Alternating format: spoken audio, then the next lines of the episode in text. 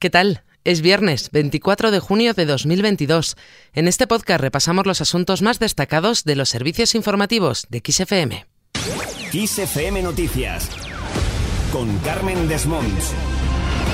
Ucrania ya es candidata a entrar en la Unión Europea. Los líderes de los 27 han dado el visto bueno por unanimidad, como manda el procedimiento, a que Kiev se sume a la lista de espera para la adhesión.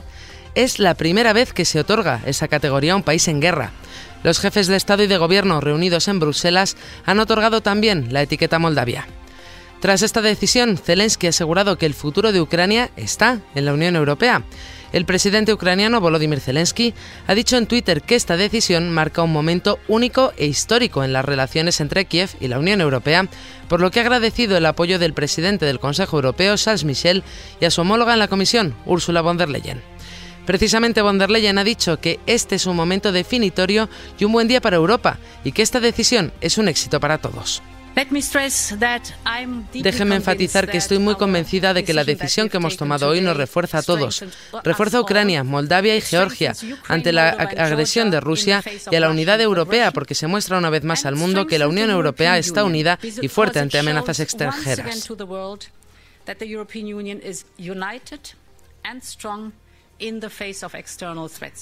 También ha hablado al respecto la presidenta del Parlamento Europeo, Roberta Metsola, quien ha celebrado que la votación haya sido favorable de manera abrumadora.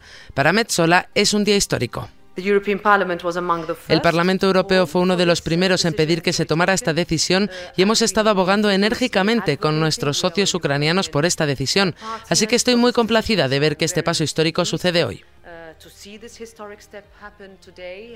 Además de tomar esta decisión, los jefes de Estado y Gobierno de la Unión Europea también se han referido al conflicto entre Ucrania y Rusia. Así, han asegurado que Rusia es la única responsable de la crisis alimentaria, por lo que han instado a Moscú a desbloquear los puertos ucranianos del Mar Negro, en particular el puerto de Odessa, para permitir la exportación de cereales y las operaciones de transporte comercial. Mientras tanto, Rusia planea proclamar la independencia de las regiones de Saporilla y Gerson. Los representantes rusos planean celebrar referendos organizados para proclamar repúblicas en las partes ocupadas de estas regiones el 11 de septiembre, según ha indicado el Centro para la Resistencia Nacional del Ejército Ucraniano, Kiev Independent. Dejamos este asunto. El Grupo Socialista presentará en el Congreso una proposición de ley para acelerar la renovación del Constitucional. Así, quiere permitir al Consejo General del Poder Judicial nombrar a dos magistrados del Tribunal Constitucional y desbloquear así la renovación de este órgano. La proposición será presentada hoy viernes en el registro de la Cámara Baja. Más cosas, no hay acuerdo para el nuevo decreto anticrisis. El PSOE y Unidas Podemos han acabado este jueves por la noche sin acuerdo la reunión en la que se han abordado las medidas que el Ejecutivo va a incluir en el nuevo decreto anticrisis que se aprobará el próximo sábado en un Consejo de Ministros extraordinario. Y es que desde Unidas Podemos llevan semanas reivindicando algunas medidas, como incluir una subida de 10 puntos del impuesto de sociedades a las eléctricas, hasta el 35%, y un cheque de 300 euros a las personas más golpeadas por la crisis. Cambiamos de asunto. Anticorrupción ha archivado su investigación sobre los contratos vinculados al hermano de la presidenta de la Comunidad de Madrid, Isabel Díaz Ayuso. Una vez se ha hecho pública esta noticia, Ayuso ha agradecido al líder nacional de su partido, Alberto Núñez Feijó, su confianza en torno al contrato de compra de mascarillas vinculado a su hermano. El señor Fijo, nada más llegar al frente del Partido Popular, convocó el Congreso sin esperar a que el fiscal ni siquiera se pronunciara. O sea, que depositó prácticamente el futuro del Partido Popular en esta decisión. También ha hablado al respecto el alcalde de Madrid, José Luis Martínez Almeida. En una entrevista en La Sexta, ha dicho que se alegra profundamente de que la Fiscalía Anticorrupción haya acordado archivar su investigación sobre el contrato de emergencia para la adquisición de mascarillas vinculado a Tomás Díaz Ayuso.